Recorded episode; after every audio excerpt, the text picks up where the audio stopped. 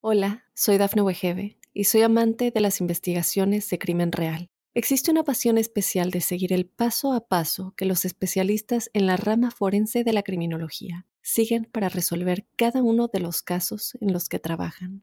Si tú, como yo, eres una de las personas que encuentran fascinante escuchar este tipo de investigaciones, te invito a escuchar el podcast Trazos Criminales con la experta en perfilación criminal, Laura Quiñones Orquiza en tu plataforma de audio favorita.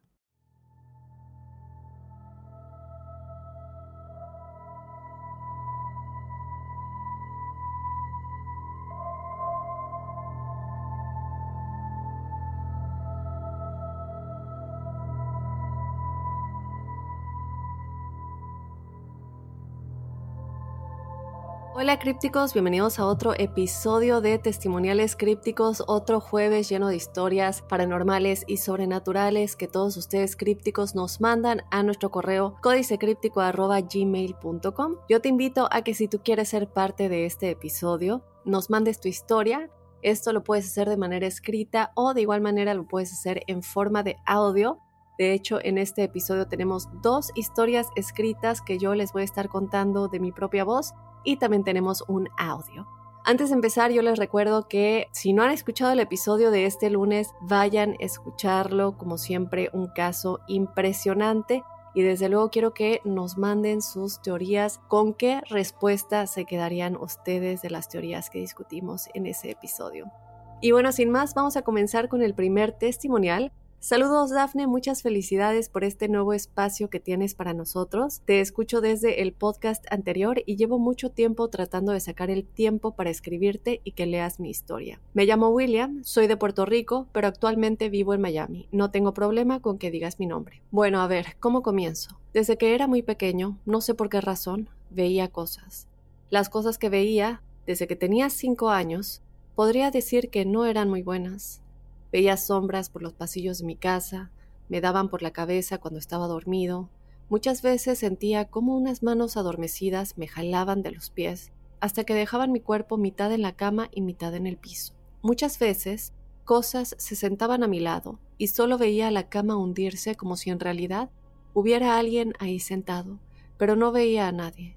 Mi primera experiencia, que jamás voy a olvidar, ocurrió un 5 de enero de 1985. Pero en fin, ya me animaré a contarte cada una de estas experiencias de mi infancia. Lo que sí quería contar fue una experiencia que tuve alrededor de hace cinco años, cuando aún vivía en Puerto Rico. Mi pareja de aquel entonces y yo vivíamos en una casa rodeada de naturaleza. Cuando te parabas enfrente de mi casa, al lado izquierdo, tenía un enorme árbol, y a pasos del árbol había un terreno vacío y a la orilla de este una gran montaña. De toda mi vida siempre me ha gustado estar rodeado de la naturaleza, y nunca he sabido por qué siento esa gran pasión por todo lo que son los bosques, la luna y el ruido del aire entre los árboles. Resulta que durante ese tiempo que estuve viviendo en esa casa, en algún momento vi un video sobre duendes, el cual me dejó muy curioso. Me di a la tarea en ese entonces de buscar mucha información sobre ellos, y llegó el momento en que sí, creí por completo que como seres elementales que son, por alguna razón comparten un mundo paralelo al de nosotros. Un día encontré alguna información en Internet de cómo podíamos atraer duendes a nuestra casa y no dudé dos veces en hacer lo que ese día leí. Recuerdo que compré monedas doradas y las puse por todos lados en mi patio. Inclusive ponía dulces en otras cosas. Ese reportaje que leí también tenía una oración para invocar a los duendes y sin pensarlo dos veces un día que mi pareja estaba trabajando, salí a la montaña que estaba pegada a mi casa y la hice con mucha fe, y creyendo todo el tiempo que alguno podía llegar a mi casa. Pasaron quizás tres semanas y nunca pasó nada. Una noche, cuando quizás ya me había desanimado un poco de quizás ver algún duende, mi pareja de ese entonces y yo nos acostamos temprano, ya que al otro día teníamos que levantarnos muy temprano. El principio de la noche transcurrió como una noche normal, pero a eso de las dos de la mañana, yo me fui despertando porque sentía un ruido extraño en el cuarto. Esa noche, no sé por qué razón, dejé la puerta del cuarto abierta, y recuerdo que cuando aquel extraño ruido me fue despertando, abrí los ojos y miré hacia la puerta que daba al pasillo de las demás habitaciones y miré el piso, pero no veía nada extraño. Cabe recalcar que podía ver el patio del pasillo que estaba fuera de mi habitación, porque la casa tenía todas las ventanas de cristales y la claridad del encendido eléctrico dejaba la casa muy clara en las noches. Bueno, como te decía, miré al piso del pasillo, pero todo estaba normal.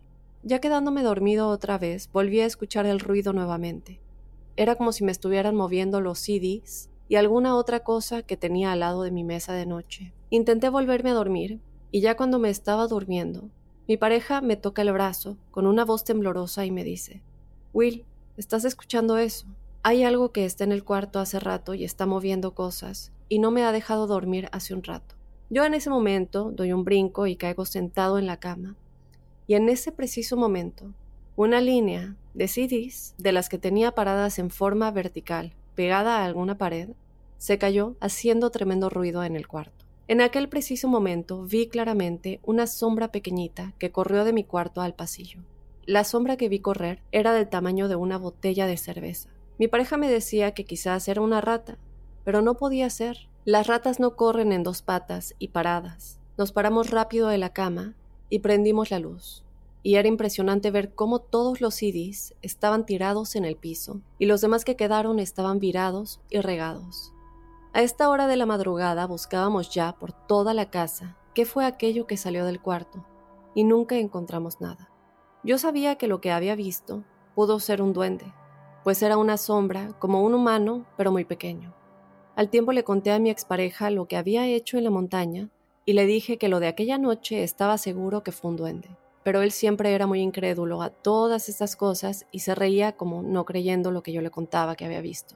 Al sol de hoy, después de tantos años, nunca he olvidado esa noche, pues sigo teniendo aquella imagen en mi mente. Hoy vivo en Miami y mi patio tiene muchas plantas y muchos árboles que yo poco a poco he ido sembrando desde que me mudé y por supuesto, también tengo muchas figuras de duendes en mi patio que he puesto poco a poco.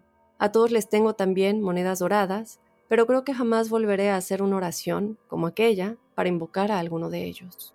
Ya luego les vuelvo a escribir para ir contándoles todas las experiencias que, como dije al principio, me pasaron de niño. Muchas gracias, Dafne, por crear este espacio para nosotros, los que a veces no nos atrevemos a contar estas cosas a todo el mundo. Éxito en este nuevo proyecto y muchas bendiciones. Saludos para todos los crípticos. William. Gracias, William, por contarnos tu historia. Te mando un abrazo y un beso críptico hasta Miami. A mí no me queda duda que cualquier tipo de ser elemental existe.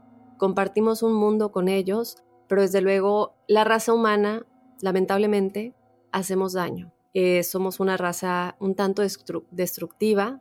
Así como dañamos a nuestra madre tierra, seguramente dañaríamos eh, a seres elementales, es decir, veamos cuánta gente lastima a los pobres animales inofensivos que nosotros deberíamos cuidar. Entonces, ¿qué podemos pensar de seres que serían algo completamente aterrador para muchos que tal vez no entiendan que tenemos que compartir este mundo con ellos y que además dudo que quieran hacernos daño?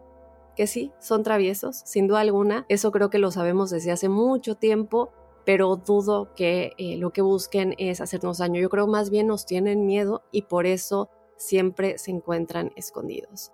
Pero bueno, de nueva cuenta, muchísimas gracias William. Y ahora nos vamos a escuchar un audio que nos llega por parte de Ana. Hola Dafne, mi nombre es Ana, soy súper fan de tu podcast. Gracias Ana. Me gustaría contarte esta historia de mi esposo que nos intriga mucho a ver qué opinan al respecto. Quedo atenta y mil gracias. Un abrazo de oso, Ana de Panamá. Gracias Ana, un abrazo de oso muy críptico hasta Panamá y vamos a escuchar el audio de Ana. Hola Dafne, mi nombre es Ana y te mando este audio desde Panamá. Eh, quiero decirte que soy fan tuya desde tu podcast anterior y nada, me encanta todo tu contenido. En esta ocasión, esta historia no es mía, sino es una historia de mi esposo que eh, en ocasiones también escucha conmigo tu podcast y sería interesante compartirla contigo, a ver qué tú opinas o alguno de los escuchas a ver qué opinas si les ha pasado algo, algo parecido. Él es el que hace el supermercado en casa, así que un domingo en la mañana él sale tipo 11 de la mañana hacia el súper, llama un Uber. En esta ocasión el Uber, el conductor es una señora, él me calcula que Él me dice que la señora podría tener entre 45 a 55 años. Desde el momento uno que él se sube al auto, siente esa cordialidad que no es nada de extrañar entre los Uber, eh, obviamente, pero sí él nota de que esta persona, esta señora, es demasiado, eh, demasiado cordial hacia él como que si esta persona lo conociera de antes. Es importante, él me dice, yo nunca la había visto en mi vida, sin embargo, la conversación fluyó tan bien con ella que hablamos de varios temas y es importante, mi esposo no es de hablar, él, hay que sacarle literal las palabras de la boca y él me dice que no, que con esta persona conversaron de muchos temas en general. Eh, pero eh, ya llegando al destino, eh, podrían ser las 11 y 20, él me dice, hubo un momento de silencio y de repente la señora lo felicita, le dice, feliz cumpleaños y lo está viendo fijamente por el retrovisor, por el espejo, eh, directo hacia él y él simplemente sonríe porque no está seguro obviamente si es con él o es que ella está hablando por teléfono. Eh, se queda con eso y en cuestión de segundos él revisa si es que está hablando por teléfono, me dice que no, que la señora tenía eh, su celular en la guantera, incluso él, podía divisar el mapa de la dirección al destino del supermercado. Me dice que rápidamente también revisó si la señora tenía audífonos conectados al celular y no, porque ella llevaba música eh, bajita, así que no tenía nada conectado. Ahora después me dice de que el error de él fue no haberle preguntado a la señora que si lo estaba felicitando a él o si realmente estaba hablando con alguien que él no se había dado cuenta. Bueno, llega al súper, hace su súper, eh, no tiene tiempo de revisar su teléfono. En casa, cuando llega, acomodamos la mercancía eh, y sentados en el comedor me empieza a relatar esta historia. Eh, cuando me empieza a relatar esta historia, él revisa su teléfono. Ya a, esta a esa hora eran como las 12 del día. Y me dice, mi amiga me escribió a las 11:45 para desearme feliz cumpleaños. Yo dije, ¿cómo así? Y me muestra su teléfono. Y realmente, feliz cumpleaños, espero que lo pases muy bonito. Si vas a hacer alguna fiesta o si vas a celebrar, acuérdate de incluirme que yo quiero estar presente. Yo dije, pero es que no puede ser, tu cumpleaños no es hoy. Y él me dice, sí, y ella lo sabe, porque la última conversación que yo tuve con ella fue justamente el 27 de mayo para felicitarme. Y de ahí no nos habíamos escrito. Yo le respondí, muchas gracias, nos vemos ahora en la fiesta. Y de allí hasta hoy no habíamos tenido conversación donde ella nuevamente me felicita y los dos nos quedamos como en shock de que, qué está pasando. Primero, la señora del Uber que te felicita, que bueno, da indicios que te está felicitando a ti porque te está viendo directamente y fijamente por el retrovisor y sonriéndote. Y ahora tu amiga que te felicitó el 27 de mayo, ahora te felicita un 27 de agosto. Y creo que no sabemos si es casualidad o simplemente es algo más. Pasó algo más porque las horas están relativamente cruzadas. 11 y 20, que él calcula entre 11 y 20 y 11 y 30, y la amiga que le escribe a las 11 y 45 para felicitarlo. Y bueno, esta es la historia, no sé si es algo, algo, para nosotros es algo extraño, pero no sé si es algo común o qué tú opinas de esto, o alguien que nos ayude eh, de qué pudo haber sido esto. Bueno, gracias de verdad por escucharnos y un abrazo. Muy bien, Ana, con este audio de felicitación de cumpleaños en fecha equivocada, me hubiera gustado escuchar si ustedes le preguntaron a la amiga o le aclararon que no era, mi que no era su cumpleaños, también porque como lo comentas en el audio, su cumpleaños sí había sido recientemente y tuvieron una conversación la amiga de tu esposo y tu esposo al respecto del cumpleaños en su momento cuando era la fecha correcta.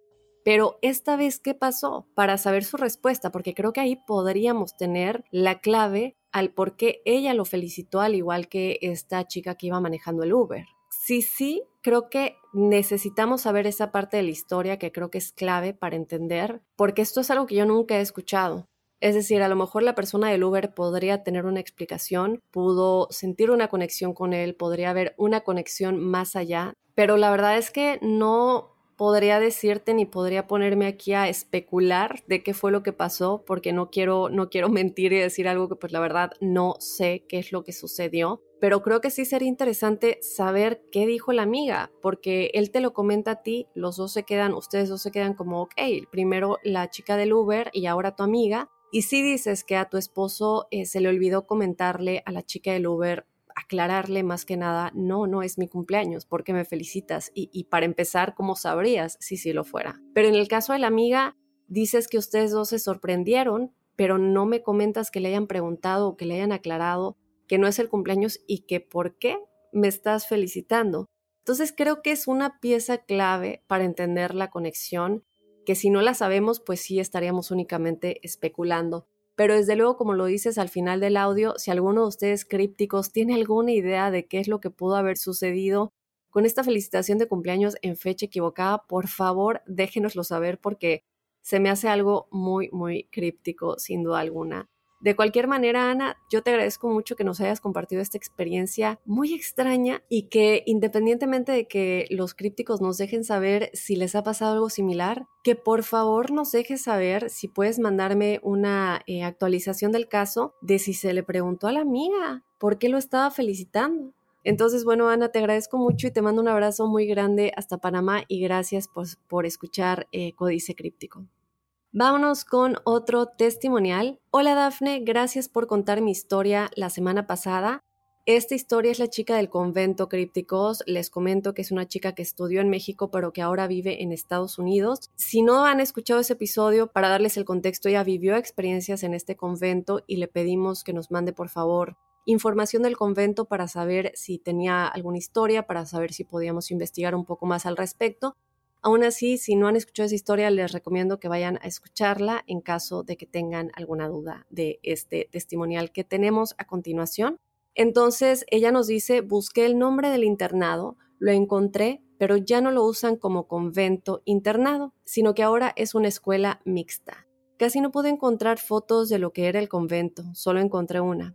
Tengo buenas memorias de ese convento, porque era una casa para mí, me acuerdo que nos levantaban a las 5 de la mañana los viernes para bañarnos, vestirnos e ir a la iglesia adentro del convento, para después ir a desayunar, y después nos encaminaban a la escuela.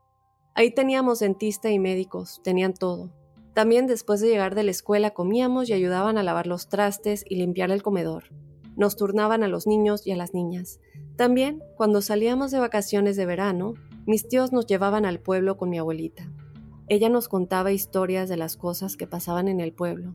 Se hablaba más de los duendes, la llorona, el charro con un caballo negro, brujas y el burro sin cabeza. La casa de mi abuelita era de dos pisos y atrás había puro monte, bosque que era grande y hermoso, pero se contaba que si te adentrabas al bosque había una cabaña de una señora que era la curandera del pueblo. Muchos le decían bruja. También había una barranca era grande y daba miedo, más de noche. Mi abuelita y los señores del pueblo decían que ahí se aparecía el charro y la llorona. Todo esto a los borrachos o personas que iban pasando en la madrugada. Lo único que me pasó a mí fue que un día mis hermanas y yo teníamos que bañarnos, pero para eso teníamos que subir al segundo piso. Solo teníamos la luz de la luna. Mi abuelita nos llevaba una lámpara, pero era pequeña, Después de que nos bañábamos e íbamos bajando, me dieron ganas de voltear atrás, donde había un gran árbol. Ahí nos columpeábamos y jugábamos. Al quedarme viendo más tiempo, pude ver a una persona de blanco. No le pude ver su cara, pero me hacía señas con las manos para que fuera, y me dio miedo porque no tenía pies, estaba flotando. Me bajé corriendo. Mi abuelita me preguntó que si había algún problema, le señalé el árbol y le dije que alguien me estaba llamando. Ella solo se persinó y nos metimos rápido a la casa. Eso pasó cuando tenía como siete años. tengo muchas historias de mi papá y mis tíos que espero contar en otro momento. Gracias. Muchísimas gracias a ti por darnos la actualización que te pedíamos en el testimonial que nos mandaste anteriormente para aclarar un poquito la situación del convento. Y eh, qué te puedo decir, la verdad es que siempre he dicho que cuando el río suena es porque agua lleva. Y cuando escuchamos que muchas personas tienen experiencias similares en un lugar, es porque hay algo ahí. Tal vez no sea específicamente las eh, entidades de las, que están hablando, porque son entidades que pues todo mundo conoce, todo mundo conocemos de la llorona, todo mundo conocemos del charro sin cabeza, y pues es algo muy común, ¿no? Que se hable de ese tipo de cosas. Podría ser, o también podría ser alguna otra cosa que está rondando ahí. Tú me hablas de un ser flotante. Esto siempre me lleva de vuelta al caso de Josué, que uno de los demonios que lo estaba aterrorizando era un demonio que flotaba, era una mujer que flotaba, que no tenía pies y que se movía básicamente flotando. Todas estas historias de toda la gente que vivía en ese lugar no nos deja más que, para mí, saber que definitivamente cuando son varias personas las que experimentan y experimentan lo mismo, es porque algo más hay ahí. Con respecto a la curandera, bueno, yo no diría que es una bruja, sobre todo si es curandera, eh, a menos que se dedique a hacer magia negra eh, pero no sé si lo comentas porque creen que haya relación con lo que está pasando en el pueblo con ella o si únicamente lo comentas porque, bueno, ella vivía ahí y muchos eh, creían que era una bruja, eh, más que nada una persona que practica la magia negra. Entonces, bueno, si es que hay relación con eso, entonces definitivamente no era ninguna de, ninguno de estos seres, de estas entidades que mencionaste, sino vendría de las energías que ella está trayendo con esa magia negra y las puertas que se abren con ello pero de no ser que lo hayas mencionado por esta conexión con lo que sucedía en este pueblo, pues entonces sí, hay algo ahí, hay, hay algo atrapado ahí, algunos seres que seguirán viviendo ahí. Recordemos que siempre hay determinados lugares en la Tierra en el que se concentran más energías y más almas que no han podido cruzar al más allá. Y siempre lo comento porque estamos aquí en una dimensión de baja vibración. Lamentablemente, la Tierra es una dimensión de baja vibración y esta dimensión está muy cerca, el velo es muy delgado entre esta dimensión y el plano en el que, mm, no quiero decir el bajo astral, pero el plano de los seres que todavía no pueden cruzar. Por eso hay tantos avistamientos, por eso hay tanta actividad paranormal en muchísimos casos, es precisamente porque estamos muy cerca de la dimensión en la que ellos están. El velo es muy, muy delgado. Aquí un mundo en el que se viven sentimientos muy bajos, como la envidia, como los celos, como la avaricia, como el ego, y todo esto nos dice que esta tercera dimensión lamentablemente no es una dimensión alta, ojalá lleguemos ahí algún día, pero estamos muy cerca de todos estos seres que no han cruzado. Entonces, bueno, únicamente encargarnos de tratar de mantenernos alejados de eso y también si vemos algunos lugares que tienen más concentración de este tipo de energías, también tratar de mantenernos alejados de ellos.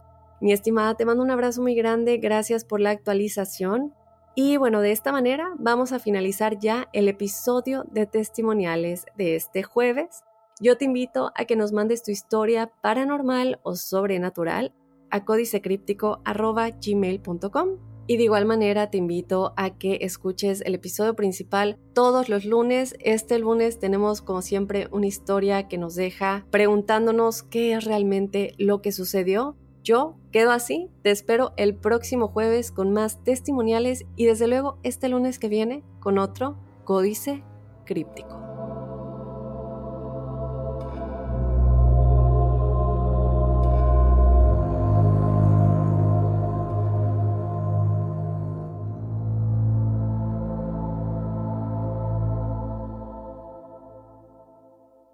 Hola, soy Dafne Wegebe y soy amante de las investigaciones de crimen real. Existe una pasión especial de seguir el paso a paso que los especialistas en la rama forense de la criminología siguen para resolver cada uno de los casos en los que trabajan. Si tú, como yo, eres una de las personas que encuentran fascinante escuchar este tipo de investigaciones, te invito a escuchar el podcast Trazos Criminales con la experta en perfilación criminal, Laura Quiñones Orquiza, en tu plataforma de audio favorita.